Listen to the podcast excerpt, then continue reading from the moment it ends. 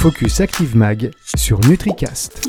Bonjour à tous et ravi de vous retrouver pour une nouvelle émission, nouvelle chronique sur NutriCast, Focus Active Mag, que l'on retrouvera chaque mois dorénavant. Focus Active Mag en partenariat avec le magazine référence de la nutraceutique, Active Magazine. L'idée de revenir en détail sur l'un des articles du trimestriel et on le fait et on le fera chaque mois dorénavant avec le rédacteur en chef Philippe Millet. Bonjour Philippe. Bonjour, bonjour à tous.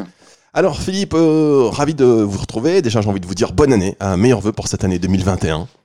Bah écoutez, moi aussi, euh, je vous souhaite à vous Fabrice une très belle année 2021 euh, et j'espère qu'elle sera bien meilleure que cette année très particulière 2020. Oui, effectivement. Euh, enfin, quoique, quoique, ouais, on n'ose plus trop rien dire. Hein. Maintenant, chaque jour, l'un après l'autre, on a appris à se dire ça. On vit, euh, voilà, on, essaie d'être pas trop, pas trop ambitieux.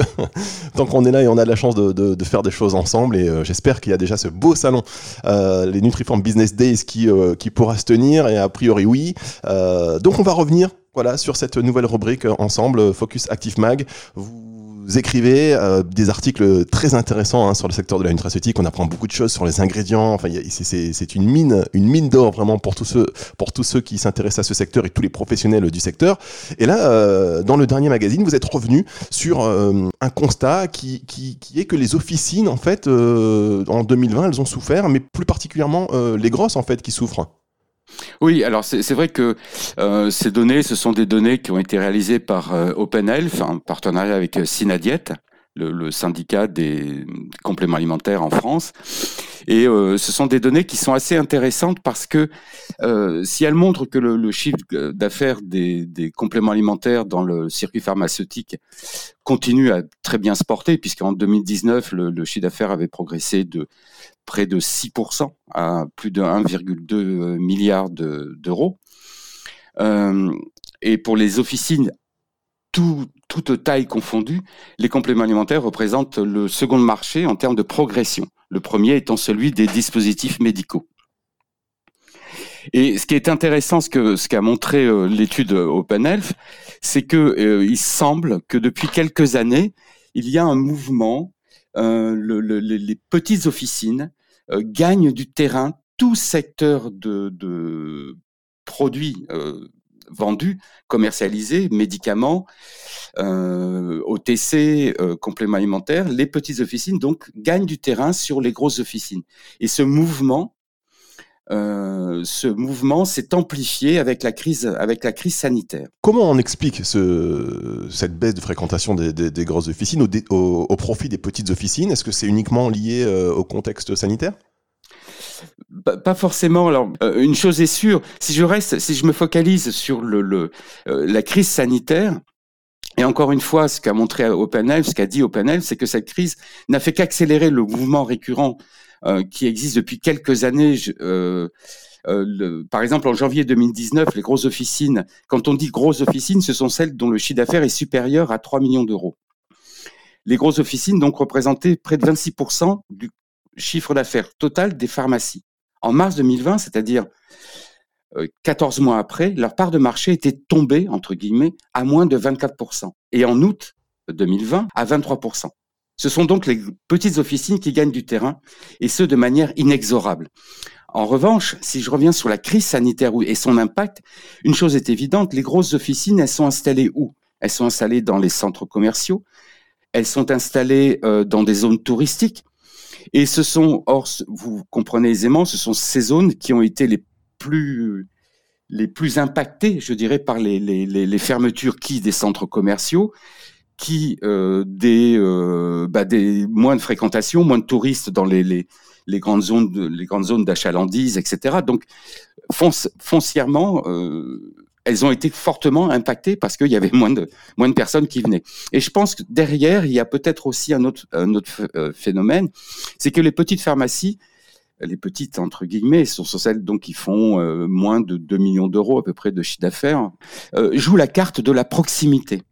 Et je pense que ça c'est un c'est un élément intéressant euh, auquel les marques, on n'est pas donneur de leçons dans Active Magazine, mais on essaie de, de, lire peut-être entre les lignes et de parfois de s'avancer un peu. Je pense que les marques auraient tout intérêt à essayer de peut-être de se réorganiser ou essayer de d'aller plus voir les petites officines qui jouent, qui sont proches de leurs clients. Vous savez, c'est quelque chose que je dis souvent, les, les, les pharmacies sont le deuxième commerce le, le, le plus fréquenté euh, en France, derrière les boulangeries. Euh, J'exclus les, les cafés tabac. Mais euh, donc voilà, la, pharmacie est un lieu de passage obligé par tout le monde, par euh, le, sportif qui se fait mal le dimanche après avoir couru ou qui s'est coupé en, je sais pas, en faisant un sport un peu brutal, le, la mère de famille qui a euh, deux ou trois enfants, il y a besoin d'aspirine, besoin d'un pansement, besoin de, etc., etc. Donc c'est les, petites officines sont, les officines de manière générale sont un lieu de passage obligé, et donc elles ont une clientèle, je dirais presque captive, qui, qui vient les, qui vient les voir. Et les, les, les, marques de compléments alimentaires souvent ont joué le jeu d'être référencées dans des grosses officines avec des, stratégies commerciales. Peut-être qu'elles auraient intérêt aussi à se tourner vers les, les, les, les plus petites officines. Je pense que c'est pas très facile, mais c'est intéressant. C'est un, je pense que c'est un sujet euh, intéressant à débattre euh, peut-être dans le futur. En tout cas, c'est un enjeu stratégique. Et puis on voit aussi que, euh, vous l'avez dit, hein, Philippe, les chiffres l'expliquent, que euh, la crise sanitaire a, a, été un accélérateur, mais que c'est une tendance qui se dessinait déjà euh, une, un an auparavant, euh, finalement, ce, ce, déclin des grosses officines au profit des petites officines qui, effectivement, jouent peut-être plus la carte de la proximité. La carte de la proximité, la carte de la connaissance de leur, de leur clientèle, la carte du conseil. Voilà, ce sont des, ce sont des, des éléments peut-être à, à, prendre en compte, peut-être à intégrer dans les, démarches commerciales des, des, des, grosses officines. Et puis, des, des, marques. Et puis, il faut pas oublier une chose, c'est que le consommateur, lui, euh, le consommateur de compléments alimentaires, on l'a vu lors des, lors des différents congrès qu'on a organisés, des différents Nutriform Business Days, le consommateur, lui, il veut de la, il veut de la proximité. Je prends un exemple tout simple. Vous connaissez tous les Digital Native euh, Vertical Brands. Désolé pour mon anglais qui est pas terrible. Excellent, il est excellent, il est Euh, excellent. C'est, voilà, c'est pas ma langue maternelle. Donc c'est DNVB que tout le monde connaît. Ces DNVB, elles sont toutes euh, présentes sur les réseaux sociaux, sur Instagram, sur Facebook. Et, et en quoi elles, elles, arrivent à séduire les, les, les consommateurs? C'est qu'elles sont très proches de, leur, de leurs besoins, de leurs attentes. Elles jouent une carte de euh, livraison optimisée, de euh, pourquoi pas nutrition personnalisée. Elles jouent la carte de ben moi je suis une marque, je, te comprends toi consommateur. Donc là, il y a peut-être, je dirais presque un ferment, un, ferment sur lequel les, marques plus traditionnelles de compléments alimentaires pourraient euh, s'appuyer. Parce que parce que ces ces ces, consommateurs les nouveaux consommateurs les nouveaux entrants dans ce marché des compléments alimentaires ben ils veulent de la proximité. Ils ont une question ils veulent une réponse immédiate. Ils veulent ils veulent être livrés en 48 heures. Donc la pharmacie si elle peut récupérer une partie de cette impatience des consommateurs vis-à-vis -vis des compléments alimentaires, je pense qu'elles ont, euh, elles ont une belle carte à jouer. Philippe, alors dans votre article, vous parlez également de la concentration de l'offre produit. 20% des produits vendus en officine à fin août ont représenté plus de 90% du marché euh, des compléments alimentaires. Et c'est une part, cette concentration, cette part, de, je dirais, des plus grosses, a augmenté de 0,4%. Et ce qui est intéressant de voir que cette concentration est plus élevée pour les produits positionnés dans l'humeur, le stress et le sommeil. En revanche, la, pression de cette concentration a été un peu moins forte pour la vitalité et l'immunité, puisque là, euh, si je prends l'exemple de vitalité et immunité, euh, 20% des produits ne pèsent que, entre guillemets, 88, euh, 88% de, de 88% de l'offre produit. Donc en fait, euh, qu'est-ce que cela veut dire? Cela veut dire qu'il y a des marques très fortes qui ont réussi à préempter presque un, mar un marché, un segment. Euh, je pense l'humeur, stress, sommeil. Des marques qui sont très fortes parce que euh, historiques, parce que certaines formulées avec des ingrédients qui ont fait leur preuve. Euh, et ça, c'est intéressant. Si je compare avec l'immunité, par exemple, qui est un marché, vous en doutez, qui a explosé au cours des, au cours des derniers mois, avec des pics de vente, euh, j'ai plus les chiffres en tête, mais des pics de vente, qui, des pics de vente qui sont très intéressants, très forts, puisqu'on a parlé à un moment de plus 70% pour ces, pour ces produits. Euh, en revanche, la, la, la vitalité et l'immunité, donc, euh, la concentration semble moins forte. Alors, on peut peut-être l'interpréter par le fait que des marques peut-être non présentes dans ce dans cet univers, dans ce marché, ont saisi l'opportunité de, de rentrer, de faire des offres, des propositions un petit peu différentes euh, dans, dans ces segments. Peut-être avec des galéniques différentes, avec des associations différentes, euh, associations d'ingrédients différentes. Et donc ça, c'est intéressant. Ce qui veut dire qu'il y a, il y a sur des marchés très porteurs, vitalité, immunité, il y a des opportunités euh, d'arriver de, nouveaux, de nouveaux entrants avec une offre euh, différenciante. Alors ça c'est intéressant. Est-ce que ça veut dire quelque part que le consommateur il n'est pas un peu entre guillemets pas désespéré mais prêt à tout essayer euh, quelque part même des marques qu'il ne connaît pas euh, si euh, les allégations si le packaging est sympa enfin. Ce qui est ce qui est intéressant c'est que sur ces segments porteurs, euh, peut-être que l'offre produit euh, initiale, euh, dans l'immunité par exemple, tout le monde a connu, euh, tout le monde connaît, les, les consommateurs connaissent euh, les probiotiques, même si on n'a pas le droit d'utiliser le terme en, en lui-même, même si les choses changent par ailleurs en Europe, en Italie, vous le savez, en Espagne, Espagne récemment.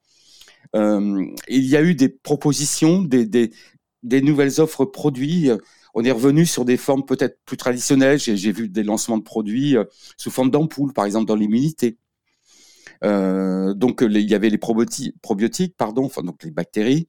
Il y avait les euh, les produits à base de gelée royale, tout ce qui est dérivé de miel, mais aussi des produits à base de plantes, par exemple. Euh, je sais que par exemple les demandes pour certains types de plantes, je pense à l'échinacée par exemple, ont été multipliées par deux ou trois au niveau au niveau mondial. Ce qui veut dire que les, les marques sont à la recherche de de, de solutions, de de, de de, choses différenciantes, oui, de, de, de compositions différenciantes euh, les unes des autres, sachant que le marché est particulièrement porteur. Oui, bien sûr. Et quand je disais le consommateur est prêt à tout essayer, mais si euh, les labos euh, testent et proposent différents produits qui sont toujours finalement in fine dans, dans, la, catégorie immunité, euh, ça veut bien dire aussi que euh, il y a une demande au niveau du consommateur de sortir un petit peu de, peut-être euh, des produits euh, qu'ils connaissent et qui sont donc quand même voilà prêts à ouvrir un petit peu, on va dire leur, oui, je vais pas dire qu'ils ont envie de tout essayer, mais bon voilà pour avoir un terrain propice et un terrain fort. Euh, je pense qu'aujourd'hui, les gens sont beaucoup plus ouverts à essayer des choses nouvelles. Oui, oui, certainement, oui. On a regardé ce qui se passe avec les. Euh, là, je, je, quitte le, champ de l'immunité, mais je, je, raisonne complément alimentaire en, en général. Euh, regardez les, les, les, les, très fortes propositions euh, de, de marques pour des, des, nouvelles galéniques, les gummies par exemple même si l'ANSES euh, semble dire que les gummies, euh, etc. Bon, il y a un avis qui est sorti il y a, a pas tellement longtemps là-dessus. Euh, mais les, les gummies, c'est une nouvelle forme galénique. Les, les sprays nasaux, c'est une euh, les sprays bu, bu, buccaux, pardon, c'est aussi une autre galénique. Donc voilà, le, le consommateur oui, tu à la recherche de, de, de, de solutions différenciantes euh, qui correspondent à un instant de consommation particulier euh, de compléments alimentaires. Les gummies, ben, oui, c'est vrai que ça se mange comme un, comme un bonbon.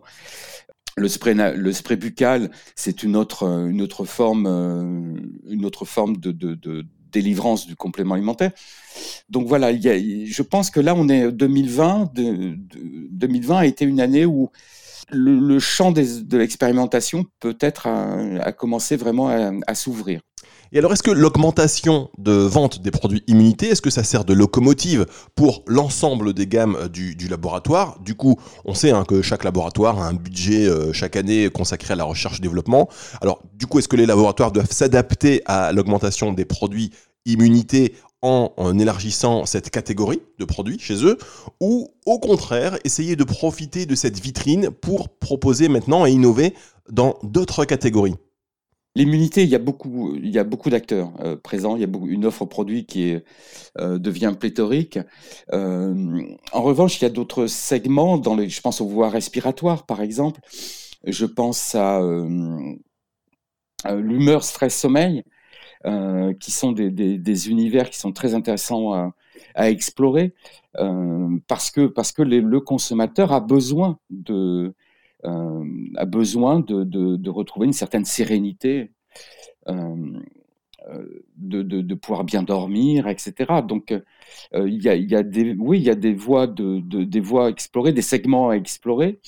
pour autant, tous ne, sont, ne peuvent pas être explorés. je pense qu'il y a, un, univers qui est, passez-moi l'expression, qui est un peu plombé en ce moment, c'est l'univers de la beauté qui lui, depuis depuis depuis l'année dernière, est en train de est en train de reculer. Les, ventes des compléments alimentaires pour le pour la peau, les ventes de compléments alimentaires préparateurs solaires pour les, cheveux cheveux et ongles reculent. Donc on assiste là aussi. Je reviens sur le fait que le, 2020 a été un catalyseur ou un révélateur de, de de, bouleversement un peu, un peu fort. On savait que la beauté euh, souffrait depuis quelques années, mais là, on a vraiment l'impression que le consommateur s'est recentré sur ses, presque ses besoins ou ses envies euh, essentielles, qui sont vraiment des offres santé. Mmh, c'est clair. Et, pourtant, on a vu hein, qu'il y avait un bond de la nutraceutique à un moment donné, euh, la nutracosmétique, pardon, excusez-moi, euh, la nutricosmétique, et qui beaucoup de marques aussi avaient parié là-dessus. Et voilà, force est de constater que c'était pas forcément euh, la formule, la formule gagnante. Alors peut-être oui, mais là, je vous interromps. Et certaines, certaines marques ont investi là-dedans, et je pense à des, à des jeunes marques, des jeunes startups qui arrivent à tirer leur épingle du jeu parce qu'elles jouent la carte euh, euh DNV. Je suis une DNVB. Je je communique auprès de la consommatrice euh, sur Instagram, je lui fais une promesse, je lui fais un beau packaging, j'essaie de rentrer dans des circuits de distribution non habituels euh, du complément alimentaire. Je pense notamment à la, parfumerie sélective. Sephora a sa propre marque, a lancé sa propre marque de complément alimentaire sous forme de gummies. D'ailleurs, on en parlait tout à l'heure. Euh, et sur son site, Sephora référence énormément de jeunes marques. Euh, idem chez euh, Nocibé. Donc en fait, euh, la beauté oui, mais la beauté traditionnelle en pharma, parce que là les chiffres dont on parle, c'est OpenF, donc ce sont les ventes en pharma et parapharmacie. Alors que dans d'autres circuits, d'autres circuits de distribution, on pourrait peut-être préempter, récupérer une partie, une part de ce, de ce marché-là, de la beauté. Oui, effectivement. En tout cas, ce serait intéressant de, connaître les chiffres parce qu'on. Je, vous interromps. lors du prochain congrès Nutriform Business Days du 1er au 3 juin, je fais un petit peu de pub. Le 3 juin, nous consacrons quasiment la matinée à, euh, à, la nutri-cosmétique, au in et out. Et je pense que là, on aura peut-être certaines réponses en termes de, formulation, en termes de, distribution, en termes de tendance produit. Et puis, on va essayer aussi d'analyser les tops et les flops du, du, marché. Il y a eu des flops très connus euh, il y a quelques années. On va essayer de décrypter un petit peu euh, les opportunités qui peuvent exister ou qui existent dans cet univers de la beauté en général. D'accord, bah ce serait en fait effectivement très intéressant parce que est-ce que c'est le bon moment? Est-ce que là on voit les consommateurs euh, qui se qui se euh, concentrent ou qui se focusent davantage sur l'essentiel, euh, donc sur l'immunité, le stress, le sommeil? Est-ce que le budget moyen peut encore augmenter pour aller se procurer des produits, on va juger, on, va dire moins moins importants? Ce serait important, enfin ce serait intéressant en tout cas d'avoir de, d'avoir ces chiffres lors donc des Nutriform Business Days du 1er au 3 juin. On, on y sera et on aura l'occasion d'en reparler d'ici là. Alors pour terminer euh, pour terminer cette, euh, ce, magazine, hein, Focus Active Mag, est-ce que euh, on, peut se demander est-ce que les, pharmacies, les grandes officines vont trouver la, parade à, ce déclin de, fréquentation? Ah, c'est une excellente question. J'aurais presque envie de dire Joker. il se trouve que on, assiste depuis depuis quelques quelques mois euh, à l'ouverture de très grandes officines. Et il n'y a pas très longtemps d'ailleurs, euh, dans, à Nice, la plus grande pharmacie d'Europe. Euh, et, c'est on peut se poser la question quand même, parce que pas très longtemps, voilà, il y a quelques mois, ou le mois dernier, la plus grande pharmacie d'Europe ouvre du côté de, Nice, à contre-courant finalement de la tendance. Oui, et, quelques, et je crois que c'était en juillet, en juillet ou août, je sais plus, au Forum des Halles à Paris, qui est un gros centre commercial euh, s'est ouvert une, une, autre très très grande pharmacie. Je crois qu'elle fait partie du réseau PharmaBest et euh, qui a plus de 2000 mètres carrés. Ce sont des modèles, ce sont intéressants à suivre. Euh, alors, est-ce que il y avait déjà des pharmacies qui, euh, misaient énormément sur euh, les ventes de, compléments alimentaires, les, ventes de, cosmétiques, d'OTC, euh, dans des zones très touristiques. euh, dans, Paris, il y en a quelques-unes qui étaient très connues. Euh, ce sont, des modèles un peu particuliers. J'avoue que je ne sais pas. Est-ce que c'est une démarche merchandising? Je pense qu'ils vont mettre en place des, démarches merchandising intéressantes, des offres produits, des, euh, des conditions, euh, des conditions de vente. Euh, oui, des prix, parce qu'ils peuvent avec cette, voilà, cette puissance, ils ont une puissance de négociation. voilà. Et pour autant, depuis depuis quelques années qu'on qu'on suit un petit peu cet univers de, de des compléments alimentaires. Sincèrement, je ne pense, je ne suis pas persuadé que la guerre des prix soit soit la, la, solution euh, à laquelle doivent se, soumettre les, les, les marques. C'est pas en disant moi je vais vendre moins cher euh, euh la pharmacie X au bas de la rue versus la pharmacie Y un petit peu plus haut, dans la rue.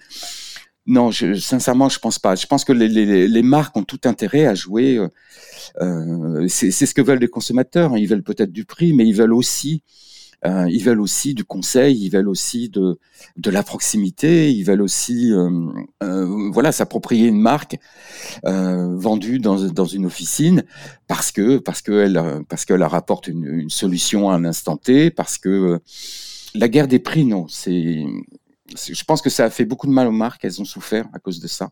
Oui, effectivement, et le marché n'est peut-être pas encore assez mûr au niveau du consommateur. Je pense qu'il a encore beaucoup de choses à découvrir sur les effets, notamment euh, bah, des compléments alimentaires. Et quand on prend confiance en une marque, c'est plus parce qu'effectivement on a les bénéfices produits euh, que sur le prix. Hein, encore aujourd'hui, euh, d'ailleurs, on se voit, c'est un peu la, c'est très compliqué euh, aussi d'avoir de, de, une allégation, de pouvoir communiquer dessus.